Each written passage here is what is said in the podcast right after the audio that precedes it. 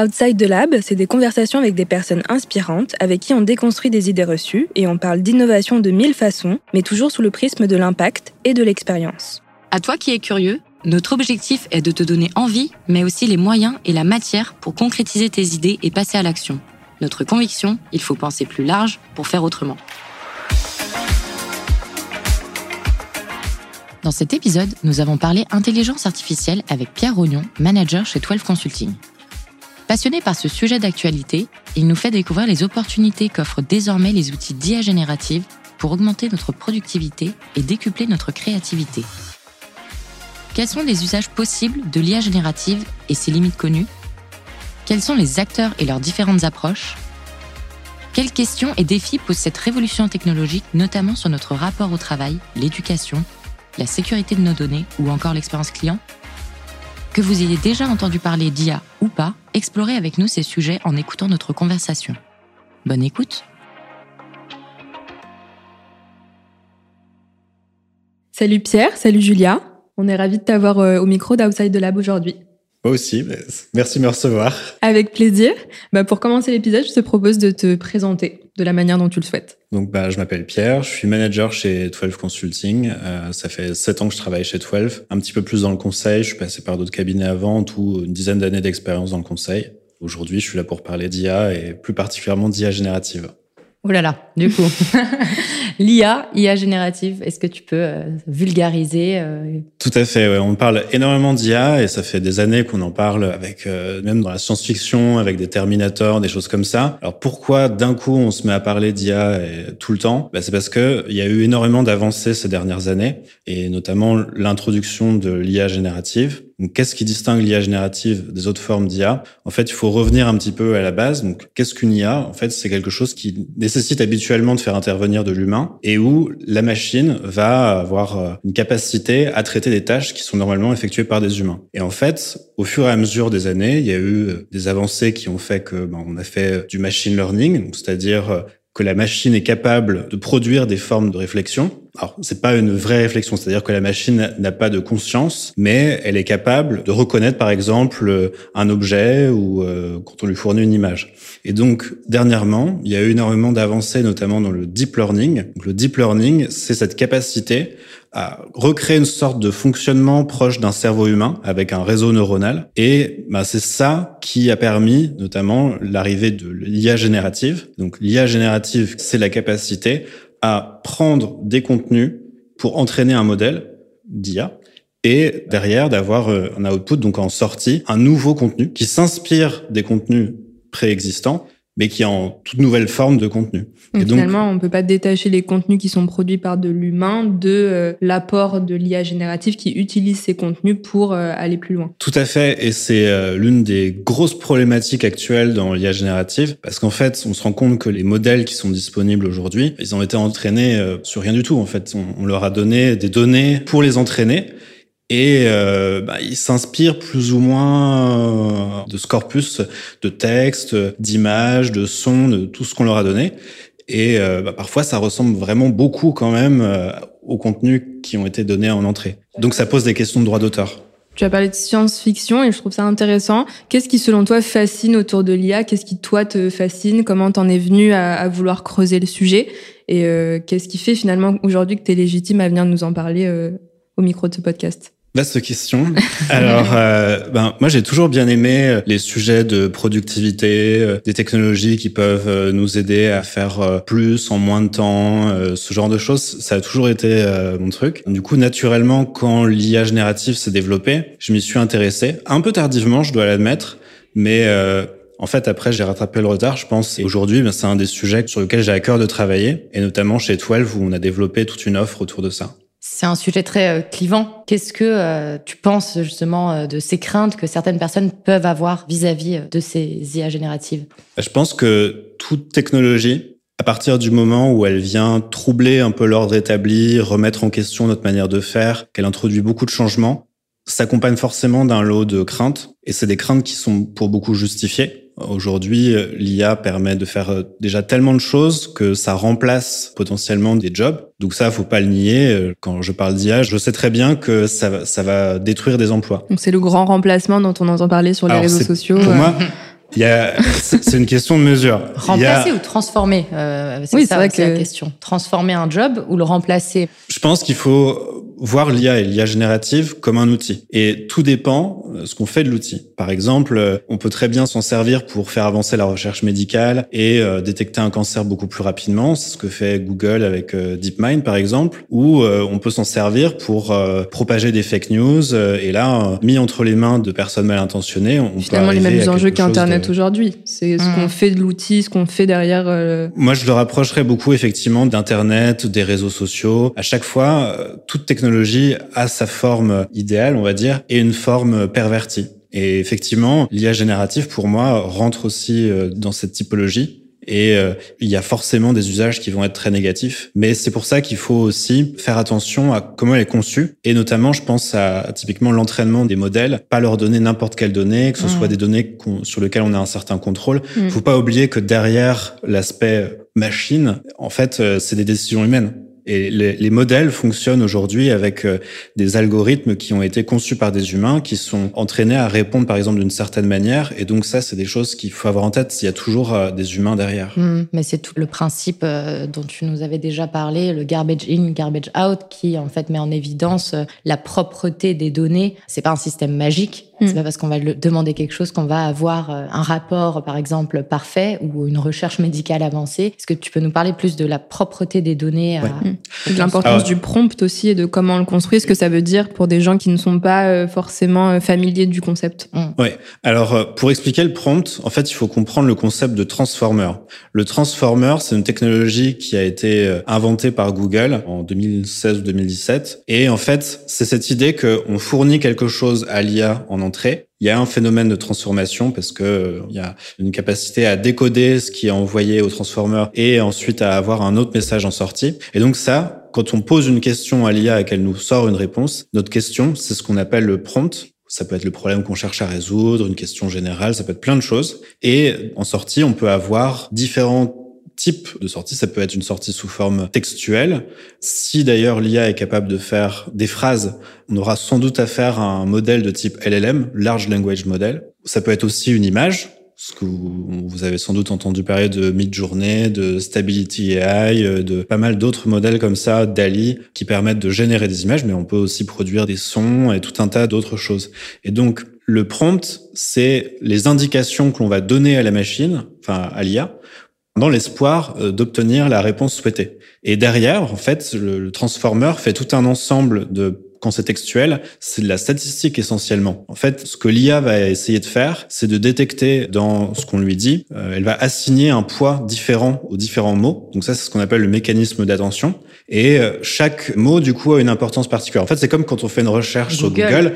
Restaurant, ça va être très large. Restaurant à Paris, un peu plus. Mm. Euh, c'est ça. Et donc, chaque mot va avoir un poids particulier. Et donc, c'est ça qui explique qu'en fonction du prompt qu'on va faire, parfois les réponses vont être totalement différentes. Alors, bien sûr, à chaque fois, la réponse va être différente, mais euh, le poids assigné au mot va mm. pas exactement euh, être le même. Donc, finalement, il y a un vrai enjeu pour nous qui sommes bah, utilisateurs ou futurs utilisateurs de ce genre de technologie de bien formuler la question euh, mais à la limite, j'aurais même envie de dire d'humaniser la machine. Du coup, c'est comme si on interagit avec et qu'on mm. essaye de faire comprendre finalement ce qu'on cherche vraiment. Alors, c'est intéressant ce que tu dis autour de l'humanisation parce que l'une des bonnes pratiques que, l'on donne systématiquement pour écrire un bon prompt, c'est euh, d'avoir en tête, par rapport au problème qu'on a à résoudre, la personne idéale que l'on voudrait avoir en face de nous et à qui on pourrait poser la question.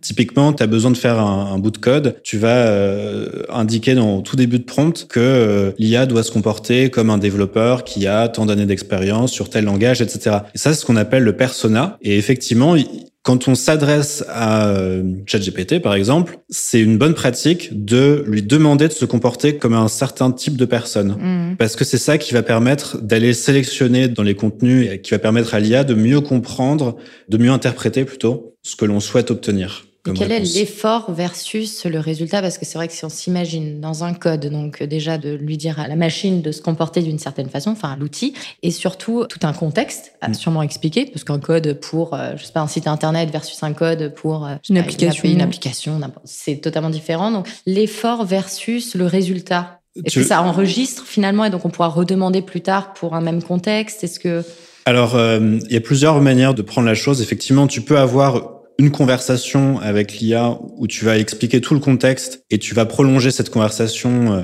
vraiment sur le même échange. Donc euh, l'IA aura conscience, enfin pas conscience, mais euh, le contexte, ce qu'on appelle le domaine aussi, sera pris en compte dans les réponses. Par contre, ce qui est important aussi, ça peut être euh, de trouver des nouveaux mécanismes qui vont permettre d'avoir des prompts préenregistrés. Donc il y a des extensions Chrome par exemple qui facilitent ça, mais on peut aussi imaginer de nouveaux types d'applications dans lesquelles en fait tu as un raccourci, quelque chose qui va te permettre euh, de souvenir systématiquement du contexte. Hmm. Et par exemple, OpenAI, c'est ce qu'ils ont sorti récemment. Il y a une nouvelle fonctionnalité qui est pas encore disponible en France, mais qui est déjà dans, dans plusieurs pays, où en fait tu peux indiquer une sorte de prompt de base qui est le, le, custom prompt et qui va permettre d'expliquer eh ben, qui tu es, ce que tu cherches à faire, etc. Et donc comme ça, tu n'auras pas à le refaire mm. à chaque conversation. Mm. Est-ce que tu peux expliquer rapidement ce que c'est OpenAI euh, Ouais, euh, c'est vrai que tu as parlé de Google, OpenAI. Est-ce que tu peux nous parler un peu plus des acteurs justement autour de l'IA et de l'IA générative en particulier, dont on entend beaucoup parler aujourd'hui dans les médias? Alors OpenAI, effectivement, est sans doute le plus connu et je pense que je vais passer assez rapidement dessus parce que je pense que si vous écoutez le podcast, vous devez connaître. euh, après, pourquoi OpenAI particulièrement? Ça, c'est une question euh, intéressante à, à, se poser. En fait, ils ont réussi à démocratiser euh, l'IA générative auprès du grand public et notamment à travers ChatGPT qui est une expérimentation euh, qui était ouverte et qui a pris énormément d'ampleur au point de devenir aujourd'hui l'un des produits les plus utilisés au monde. ChatGPT, ça veut dire quoi? C'est vrai qu'on se pose tous la question. Alors, bah, chat pour la partie chat, bien sûr, le côté euh, conversationnel, mais GPT, ça veut dire Generative Pre-trained Transformer.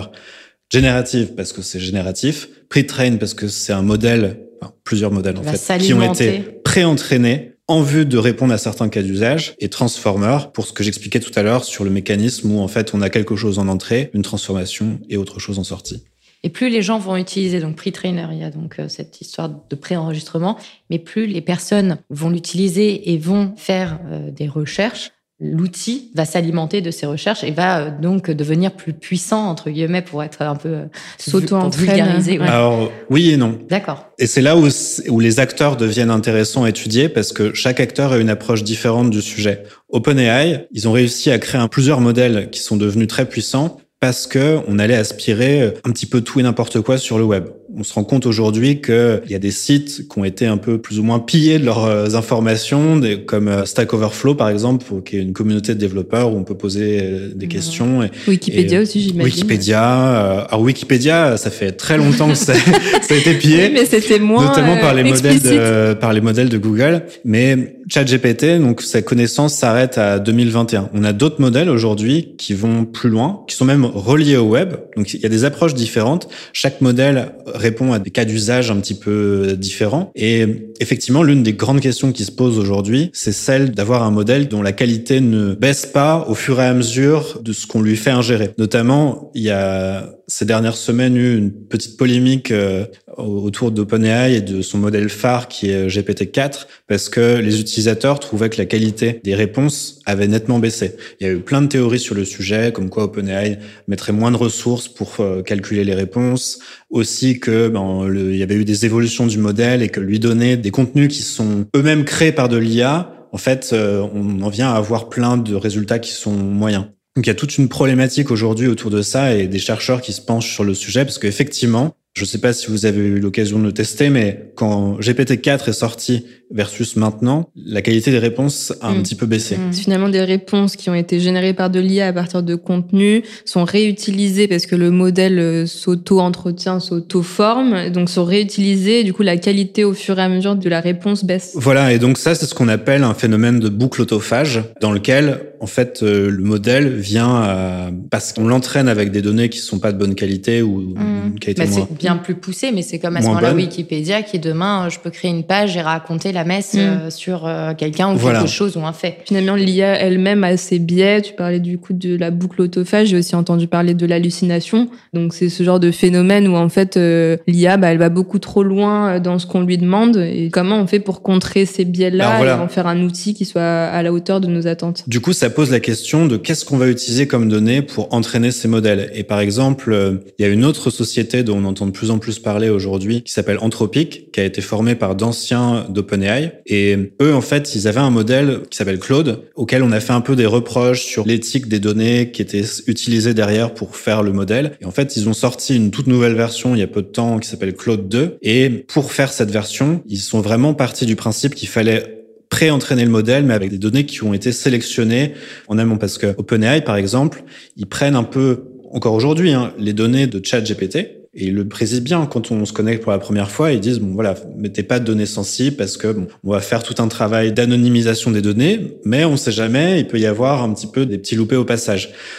Claude 2, c'est pas exactement la même approche. Ils ont pris des sources de données qui ont été sélectionnées, approuvées en amont pour entraîner le modèle, là où OpenAI a une approche, jusqu'à présent en tout cas, beaucoup plus ouverte mmh. dans ce qu'ils donnent à ingérer à, leur modèle. Et quelle est la place de grands groupes ou euh, place ou position comme Microsoft, Salesforce, euh, Google euh, sur justement ce genre de technologie? Et dans quelle mesure en fait le fait d'avoir ces grands groupes qui aujourd'hui contrôlent énormément de technologies qu'on utilise peut être un biais aussi euh, de l'IA générative. Et t'oublies même le principal acteur, Apple, dont on n'entend pas beaucoup parler, mais qui font euh, énormément de choses en fait. Euh. Alors en fait, tous les grands groupes ont un peu leur propre stratégie. Google, c'est eux qui ont été les pionniers sur les sujets d'IA générative. Aujourd'hui, ils s'en mordent un peu les doigts parce que ils se rendent compte qu'ils se sont fait dépasser par OpenAI. Je sais pas si vous avez testé Bard, par exemple, qui est l'équivalent de ChatGPT, qui est relié au web la qualité de ces réponses, elle est quand même largement de ça à l'heure actuelle hein, par rapport à, à ChatGPT. Donc tous essayent de s'investir à leur manière dedans. Microsoft, grâce à des partenariats avec euh, OpenAI, ils ont fait le choix d'intégrer l'IA d'OpenAI dans leurs différents outils et notamment euh, sur la plateforme Azure, ce qui ne les empêche pas de jouer sur plusieurs tableaux et par exemple Meta anciennement Facebook, a une division qui s'appelle Meta AI. Et en fait, eux, ils ont carrément sorti un modèle d'IA qui s'appelle Lama. La toute nouvelle version s'appelle Lama 2. Et là, l'approche chez eux, ça a été de faire quelque chose, un modèle qui est open source donc, euh, ça donne nettement moins l'impression d'être face à une boîte noire, comme c'est le cas mm. avec OpenAI. Mm. Et bah, typiquement, bah, la meilleure euh, représentation de ça, c'est ce qui s'est passé dernièrement avec la qualité du modèle qui a baissé. Et personne n'était capable d'expliquer pourquoi. Ça, c'est quelque chose qui a quand même beaucoup moins de risques d'arriver lorsqu'on est face à un modèle qui est open sourcé et qu'on peut plus facilement euh, entraîner pour ajouter des surcouches de connaissances qui sont propres à un business particulier. Je reviens sur les grands acteurs. Tous ont une approche différente. Certains ça va être de reprendre des modèles existants. D'autres, comme Salesforce, ça va être de créer leur propre modèle. Et Salesforce, c'est assez intéressant ce qu'ils font. En fait, euh, plutôt que de créer euh, un modèle qui serait peut-être moyen partout, bah, ils essayent de faire plusieurs petits modèles et de les entraîner pour des cas d'usage précis. par exemple, ils avaient euh, des briques dans leur écosystème, une pour la partie sales, une pour la partie service client, pour le marketing, pour Slack, etc. Et en fait, ils sont en train de faire des modèles pour chacun, chacune de ces mm. briques. Donc, il y aura un Sales GPT, un Slack GPT, un mm. Marketing GPT, un Service GPT.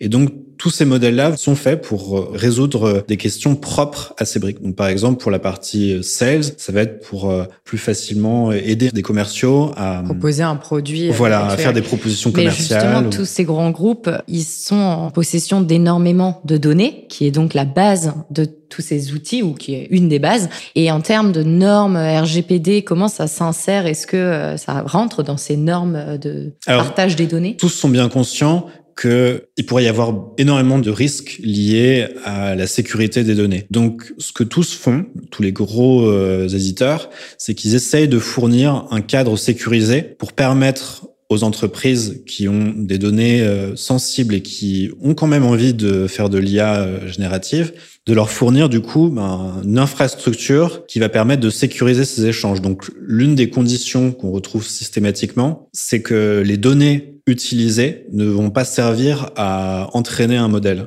Donc euh, demain, quelqu'un utilise sur sa boîte mail euh, Outlook, qui fait partie donc de, Microsoft, et j'utilise euh, de l'IA. Tous mes échanges d'emails vont rester chez Microsoft. Ça reste le même niveau de sécurité euh, que sur euh. Office, enfin Exchange, pardon, MS 365.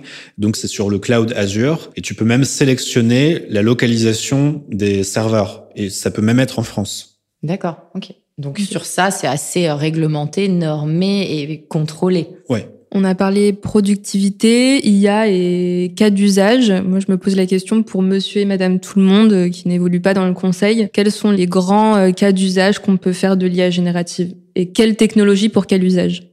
On part sur beaucoup d'exemples. Autant, autant d'exemples qu'il y a de, les, de, personnes, je pense. Peut-être euh, les cas que toi, tu es le plus amené à utiliser au quotidien.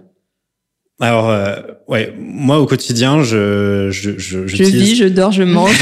J'utilise énormément d'outils euh, d'IA génératifs différents. En dehors de ton travail. Et un petit peu tous, même aussi pour euh, parce que j'aime bien bricoler des choses sur euh, avec ces outils-là. Et donc, bah, par exemple, ce que j'ai fait dernièrement, c'est un shortcut, d'ailleurs outil totalement sous côté d'Apple, qui permet de faire des automatisations un petit peu plus avancées. Et donc, via un shortcut, j'ai relié mon outil de gestion de tâches à ChatGPT. Et donc, si je donne un tag particulier à une tâche, en fait, ChatGPT va brainstormer sur le sujet et me faire une liste de tâches associées ou euh, produire une forme de réflexion sur le sujet. faire le ménage, euh, vider de la Par vaisselle. Exemple, typiquement là, et comment tu peux mieux faire la vaisselle? Typiquement, on est en période de vacances. Oui. Si je lui mets une tâche, euh, voilà, préparer euh, le voyage à tel endroit, il va me faire une liste de euh, potentiellement de toutes les choses que je dois bien penser à prendre. Ou si je travaille sur un projet client et que j'ai besoin, je sais pas, d'avoir une notion de roadmap, n'importe quoi. De la veille. Voilà, de la veille, ça va là aussi m'aider. Alors pour la veille, j'ai d'autres outils euh, qui utilisent l'intelligence artificielle, mais plutôt pour euh, synthétiser des articles. Et donc ça, c'est directement intégré dans une application, une qui s'appelle Artifact, qui est vraiment très bien. Mais j'ai aussi développé un petit composant qui utilise ChatGPT et Claude aussi pour euh, synthétiser des articles.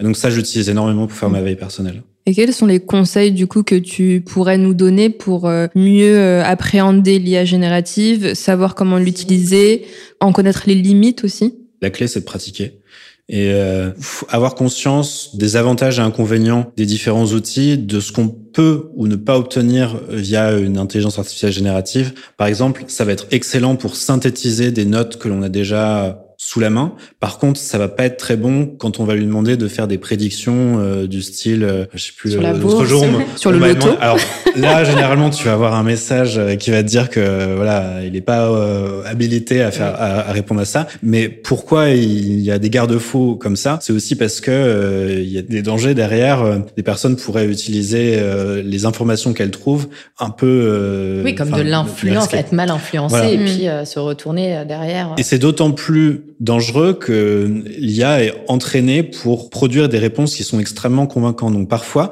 elle va être en train de te bullshiter mais tu ne t'en rends pas compte parce que les, elle le fait avec tellement de conviction. De conviction. oui, et puis les mots euh, utilisés. C'est extrêmement convaincant. Bah, c'est l'art des politiques euh, transmis à l'IA générative. C'est. Et qu'est-ce que tu en penses de ces outils d'IA générative? Parce que je pense que quand on est un peu plus adulte, justement, en rapport avec cette influence, on est peut-être un peu moins influençable. Qu'en est-il pour les nouvelles générations, les adolescents qui, vont certainement à l'école, qui vont utiliser ce genre d'outils Mais est-ce qu'il n'y a pas une limite justement à la réflexion pour des un peu ah, je pense qu'il faut absolument pas rejeter ces outils parce que comme le fait actuellement l'éducation nationale dans certains pays. Euh.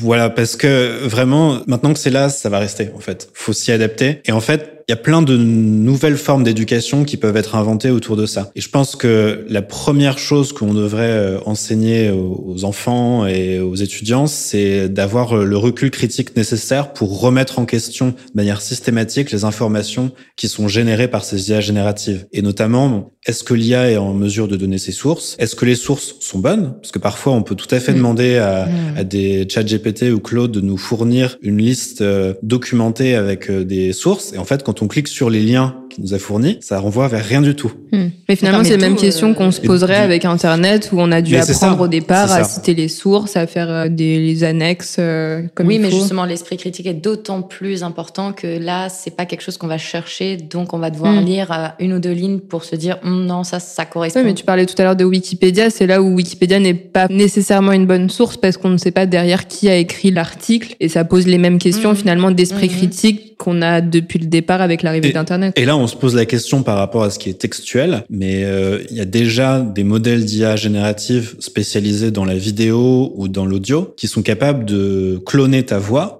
Mhm. ou euh, de générer une vidéo où on pourrait être persuadé que c'est toi qui es en train de parler, alors ah, qu'en fait pas du tout. Oui, effectivement, par ça, il y a une émission même euh, qui est sortie aux États-Unis euh, qui filme des personnes et les met dans des situations qui ne sont absolument pas vraies, mhm. mais ça peut effrayer honnêtement. Qu'il y a un vrai enjeu autour des médias, de l'information, comment être sûr de la, véracité en fait.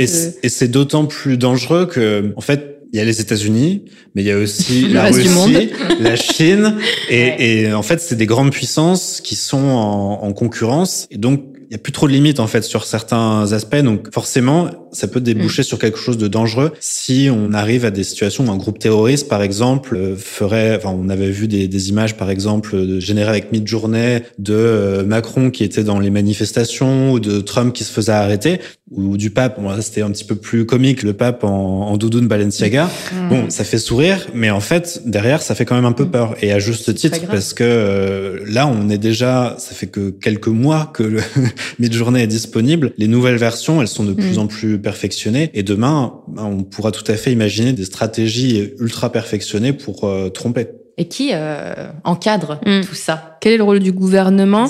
Et j'ai envie de dire, pour compléter, parce qu'on a parlé de grandes puissances, la France en est une aussi aujourd'hui, où est-ce qu'elle se positionne dans la course à l'IA générative et à son encadrement, justement? Alors la France, oui, et on entend beaucoup parler aussi de l'Union européenne sur ces sujets. Et en fait, toute la réflexion qu'il y a eu sur euh, la RGPD a mis en avant l'Europe sur ces sujets de protection des données. Et en fait, on espère aujourd'hui qu'il y aura le même accompagnement sur euh, la partie IA générative.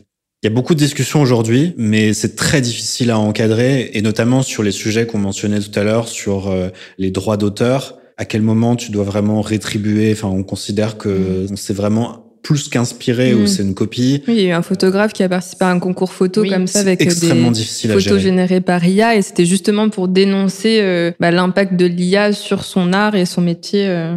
Donc ouais, j'entends que c'est difficile à encadrer. Et aujourd'hui, ben en fait, il y a plusieurs approches. Par exemple, euh, le gouvernement aux États-Unis a accès à OpenAI, par exemple, et il l'utilise. Alors ça peut être pour euh, drafter des textes euh, de loi, ça peut être pour alimenter la réflexion sur certains sujets. Donc il y a une appropriation, une adoption de ces outils au sein de l'État. En tout cas, au moins aux États-Unis, je je mm. sais pas trop en France. J'ai plutôt entendu parler d'un retard de la France justement sur ce sujet. ou plus pour d'une veille pour voir jusqu'à mm. où ça peut aller et comment après derrière euh, le euh, Mais quand on voit la réaction par exemple de grandes écoles sur le sujet de l'IA générative qui le positionne plutôt en voilà euh, menace. menace que levier pour l'éducation alors même qu'on se disait qu'il fallait justement apprendre à avoir plus d'esprit critique et que ça permettait aussi d'élever le discours et l'apprentissage.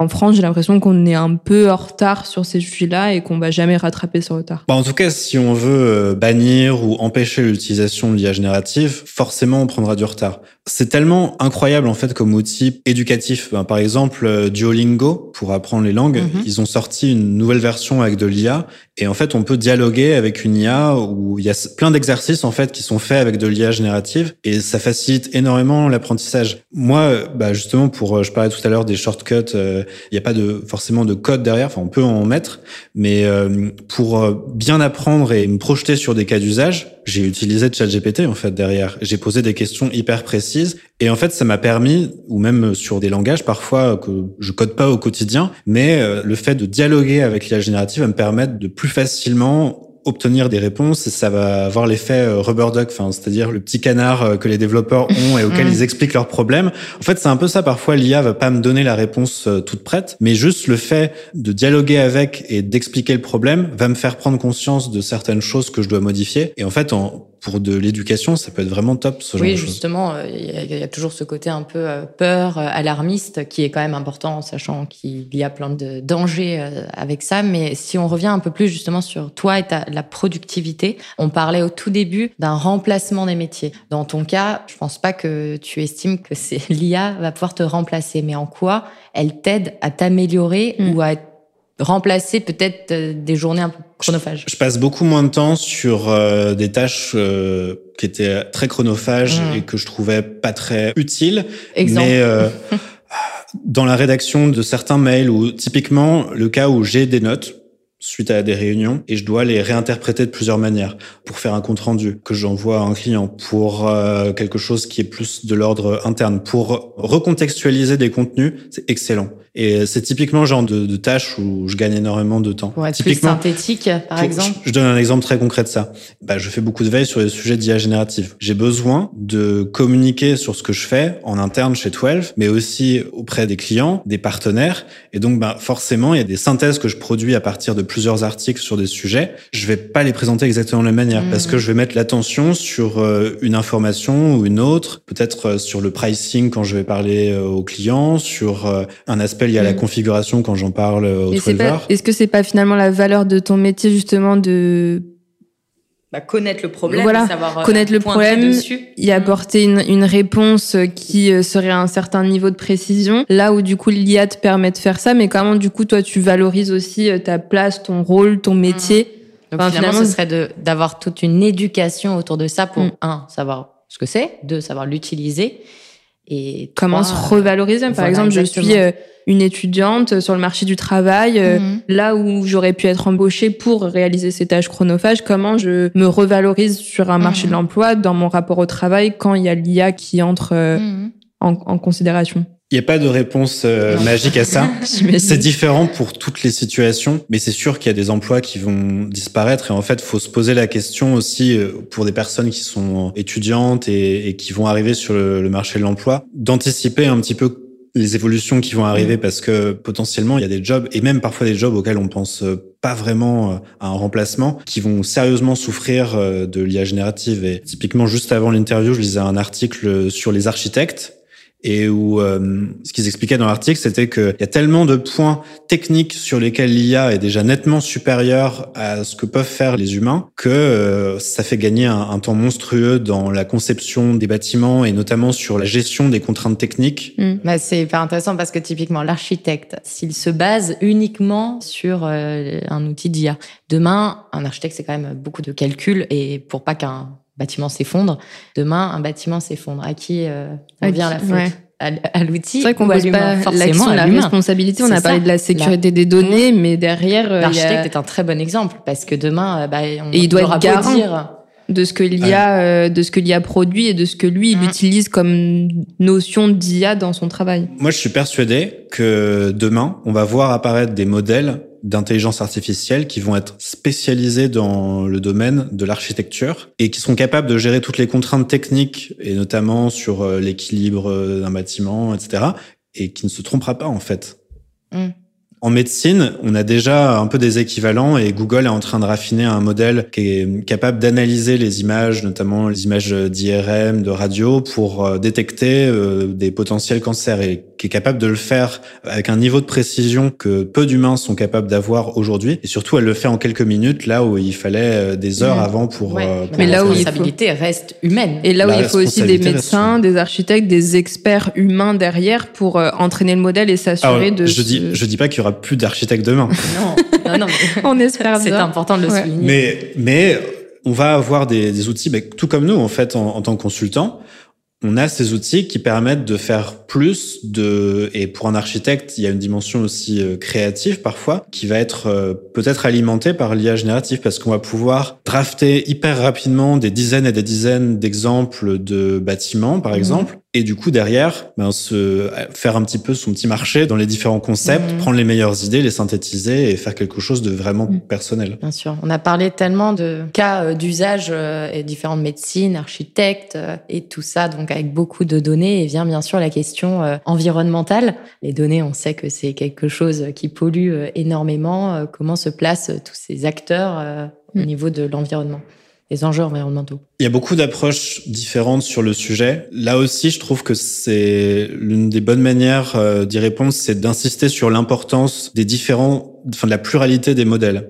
Typiquement, GPT-4, quand on fait un prompt avec, il met du temps à répondre. Et pourquoi il met du temps à répondre? C'est parce qu'il crunch derrière une quantité de données monstrueuse. En fait, c'est même pas un modèle, c'est huit modèles qui sont derrière à l'œuvre. Finalement, c'est le fait d'entraîner ce modèle qui aurait le plus d'impact environnemental? Ben, ce que je veux dire par là, c'est que si on utilise un modèle comme le GPT 3.5 Turbo qui est beaucoup plus petit, il va répondre plus vite, mais aussi l'impact sur l'environnement est nettement moindre. Ça va aussi dans le sens de, il faut pas avoir un modèle qui est entraîné sur un peu tout et n'importe quoi. C'est mieux d'avoir un modèle qui va être entraîné sur des données qu'on maîtrise bien, qui va être beaucoup plus efficace ou orienté par rapport à un cas d'usage précis parce que ben derrière euh, l'impact sur l'environnement sera pas du tout le même. C'est comme euh, dans les cryptos. Pourquoi il y a certaines cryptos comme le Bitcoin qui sont beaucoup plus euh, énergivores, c'est parce que le mécanisme derrière qui permet de valider les transactions sur la blockchain est lui-même hyper consommateur en énergie et doit il y a plein de calculs qui doivent mmh. être faits derrière. Oui, donc finalement c'est un rapport entre la conception et l'utilisation qui doit être optimisé pour in fine réduire l'impact environnemental de l'IA générative. Au final un peu comme chaque outils euh, qui existent déjà, euh, une boîte mail, des recherches internet. Euh, mm. Ça reste finalement pareil que ce qui existe déjà. C'est pas plus énergivore. C'est, c'est alors, on a peu d'informations sur le sujet mm. et notamment avec des sociétés comme OpenAI, il y a un effet un peu boîte noire, mais je pense que la bonne approche, c'est euh, celle qu'un Salesforce a sur le sujet, par exemple. Où en fait, dans leur application, ils vont intégrer, par exemple, si tu es dans la partie service client, tu vas avoir un modèle qui est spécifiquement entraîné pour répondre aux questions d'un service client. Et on aura sans doute à l'avenir des modèles un peu à deux vitesses. Tu auras toujours les modèles un peu larges comme mmh. ceux d'OpenAI et d'autres qui vont être très spécifiques à une industrie, à un mmh. secteur, à une thématique, à une problématique à, à résoudre. Mais typiquement, euh, si je reprends l'exemple exemple des LLM type euh, ChatGPT version 3.5 ou 4, 80% de ce que je demande, j'ai pas besoin d'avoir euh, la puissance de GPT-4 pour y répondre. Mm. Par contre, il y a des moments où j'ai vraiment besoin de l'avoir, mais à d'autres moments, j'ai besoin d'avoir une réponse rapide. Donc, ce que tu conseilles, c'est pour des choses un peu plus euh, du quotidien, un peu plus basiques, de s'orienter euh, vers un ChatGPT 3.5 et pour des choses un peu plus poussées, d'aller vers le ChatGPT 4. Par exemple. Ça, c'est une première bonne pratique. En fait, c'est juste que si on veut intégrer une dimension environnementale dans notre approche, c'est une question qu'il faut se poser. Mm. C'est comme la puissance d'un aspirateur par rapport à la surface. Voilà, on va adapter et pas prendre un, engin de guerre pour un 20 mètres carrés. Voilà. Et t'as pas besoin d'une Ferrari pour rouler dans Paris. bah pourquoi pas Si on a envie de faire les stars. je, n'ai pas de Ferrari. on s'est parlé d'industrie et de problématiques et, et, je pense que la question de l'expérience client qu'on ne s'est pas posée jusqu'ici est assez importante. Selon toi, quel va être l'impact justement de cette technologie de l'IA générative sur l'expérience client de demain? Là encore, beaucoup d'approches. Euh, ce que je note, c'est que le fait d'introduire de l'IA générative un petit peu dans plein d'aspects de la relation avec les clients, et ça change totalement leur expérience. C'est pas forcément très agréable moi en tant que client lorsque je vais sur euh, le, le site d'une marque et que j'ai pas directement accès à quelqu'un et c'est une IA qui va me répondre. Généralement, aujourd'hui, ce que je trouve répond complètement à côté de la plaque. Et du coup, L'introduction de ces nouveaux outils, bon, qui vont être de plus en plus performants, pose aussi des questions sur euh, les priorités des marques. Et en fait, par exemple, dans le milieu bancaire, la question se pose pas mal autour de ben, les clients les plus importants vont peut-être être traités avec euh, un humain parce qu'en fait, le vrai luxe, ça va être mm. euh, d'avoir un humain qui va finalement va engendrer des inégalités technologiques rien qu'en introduisant l'IA générative dans l'expérience client. Potentiellement, ouais. Mm-hmm. Et parce que ça va créer des systèmes à deux vitesses. Mais ça veut dire aussi qu'il y avait des personnes qu'on adressait peut-être pas du tout avant pour lesquels on pourra mettre une sorte de première couche d'expérience euh, client de mm. meilleure qualité avec de l'IA générative ou alors avec un mix qui inclut euh, de l'IA générative et un humain. Qu'est-ce que tu penses de comportements euh, que je pourrais qualifier d'opportunistes qui finalement consisteraient à s'orienter vers des solutions comme ça d'IA générative mais sans forcément analyser de prime abord le besoin et se dire bah, que c'est un gage d'innovation par exemple? Quel impact ça pourrait avoir euh, sur euh, l'expérience de clients, de collaborateurs? En fait, il faut le faire pour les bonnes raisons. Et c'est aujourd'hui d'ailleurs l'un des travers que je vois euh, pas mal chez nos clients, c'est d'être un peu comme l'âne de Buridan devant la, multitude de cas d'usage mm. possibles. Et en fait, je pense qu'il faut vraiment se poser la question de si on va vers de l'IA générative, pourquoi on le fait? Et surtout pas s'attendre à ce que ça apporte une réponse à tous nos mm. problèmes. C'est des technologies qui sont très bonnes dans certains cas d'usage moyenne, voire mauvaise dans d'autres. Il faut avoir conscience de tout ça et, c'est pour ça aussi que c'est très important de tester. Mm. Et pas finalement presser la transformation euh, du marché de l'emploi. Euh, surtout pas. Euh, en se disant bah, que ça va permettre d'aller plus vite, plus loin sans forcément prendre en considération tous les impacts que ça oui, peut et puis avoir. pouvoir gérer autant de. Je pense beaucoup à des chatbots que euh, je pense beaucoup de marques ou d'entreprises ont, et puis finalement ils se retrouvent avec une tonne de demandes qui ne sont pas capables mm. de vraiment traiter derrière parce que souvent à la fin c'est je veux être contacté par quelqu'un. Et il y a la question de la dépendance aussi, là où certaines entreprises vont décider de créer leur propre modèle. Qu'est-ce qui se passe demain si LVMH, L'Oréal décident d'introduire les technologies OpenAI dans différents services clients et OpenAI crash. Il y a cette question de la dépendance aussi à ces petites boîtes maintenant, mais grands groupes demain, qui justement contrôlent ces modèles et sont en mesure du coup de contrôler pas mal d'aspects euh, qui vont être liés. C'est pour ça que beaucoup d'acteurs sont intéressés par euh, l'approche de Meta, et le fait d'avoir un modèle open source qui vont pouvoir personnaliser avec leurs propres données plus facilement et avoir un petit peu plus la main sur euh, le monitoring des performances ou ce genre de choses. Parce que du coup, il y a un meilleur contrôle et, typiquement, t'es pas obligé, par exemple, mettre Lama. Tu peux très bien le faire tourner en local sur ta machine et euh, il est pas forcément relié à Internet. Du coup, l'approche que des LVMH euh, vont avoir, peut-être, alors ça va peut-être déjà de rester en dehors de ça dans un mhm. premier temps, mais euh, faut pas être opportuniste sur le sujet. Voilà, mais d'un autre côté, euh, ça peut aider plein de problématiques, notamment euh, de service client où il y a une petite équipe et elle est pas capable de répondre à, aux milliers de demandes qu'ils reçoivent, et donc il y a plein de cas d'usage, mais mon conseil là-dessus, c'est de pas partir dans toutes les directions et juste mm. de prendre là où ça va avoir le plus d'impact avec un minimum d'effort et de construire là-dessus euh, petite victoire après petite victoire jusqu'à potentiellement avoir une intégration qui est un petit peu plus euh, présente, mais surtout de faire attention aux choix technologiques derrière. Typiquement, l'approche d'OpenAI, elle est super intéressante, elle répond à plein de cas d'usage, mais effectivement, lorsque tu as du facing client et que t'as pas envie que ton business repose sur euh, la santé d'une autre boîte, par exemple, ça vaut peut-être le coup, peut-être pas de développer ton propre modèle parce que c'est trop cher pour la majorité des mmh. boîtes, mais peut-être que ça vaut le coup d'avoir un modèle open source que tu vas pouvoir un petit peu euh, tweaker, euh, personnaliser mmh. selon tes propres besoins. Ça en vient toujours de bien connaître et sonder la problématique avant, comme tu disais Marilyn, d'engager ce genre de solution sans savoir trop où aller. Mmh. Bah, c'est tellement large qu'on peut euh, parfois ne pas trop euh, comprendre pourquoi on fait les choses. Mm. Avant de clôturer l'épisode, euh, nos deux questions signatures. Est-ce qu'il y a une idée reçue que tu aimerais déconstruire? Alors il y en a une effectivement, c'est sur les technologies d'IA générative. Je pense que il faut pas les voir comme quelque chose qui va jouer contre nous. Il faut vraiment les voir comme un outil. Elles vont aller dans la direction qu'on leur donne. Et donc forcément, si on va sur quelque chose de négatif, ça va produire des choses négatives. Après, même quand on veut faire quelque chose de positif, parfois, si une contrepartie qui n'est pas forcément si positive. Mais euh, je pense vraiment qu'il y a des choses qui sont euh, des idées erronées sur l'IA générative, notamment ben, le, grand remplacement. On va pas tous être remplacés demain par des IA. On va pas devoir euh, voilà être mis, en retraite prématurément parce que les IA travailleront en notre place. Je pense que ça c'est une question de mesure et de rester ouvert et de tester. exactement démarche d'ouverture. Je vais un peu déroger à la règle et transformer un petit peu la deuxième question qu'on pose souvent à nos invités. Selon toi, comment l'IA générative peut nous permettre de penser plus large et faire autrement au quotidien? Alors, je pense que l'IA générative peut nous permettre de penser plus large et faire autrement parce que, comme on le disait tout à l'heure, euh, il y a l'aspect génératif derrière et euh, personnellement, j'utilise énormément pour euh, brainstormer sur des idées. Typiquement, ben, lorsque il y a des problématiques que j'ai de tout type, hein, ça peut être sur comment gérer un projet, sur des questions pour lesquelles j'ai pas forcément quelqu'un en face à qui poser la question. Le fait d'utiliser l'IA un peu comme je disais tout à l'heure avec le, système du rubber duck et de poser des questions par rapport à des problématiques, ça va pas forcément m'apporter la réponse, mais euh, ça va beaucoup m'aider dans le cheminement de pensée. Et ça, c'est quelque chose que je trouve vraiment fantastique dans l'IA, sur lequel, euh, ben, en tant que consultant chez Toile, je pense qu'on a énormément à gagner et à apporter dans les idées qu'on va pouvoir apporter à nos clients. Toute la plus-value peut venir bien sûr de notre pensée, mais être alimentée par de l'IA générative. Merci Pierre pour cet échange et à bientôt sur Outside the Lab. Merci d'avoir écouté cet épisode d'Outside the Lab. Si ça vous a plu, n'hésitez pas à suivre et à mettre 5 étoiles au podcast sur la plateforme que vous avez utilisée pour l'écouter. À bientôt pour un prochain épisode.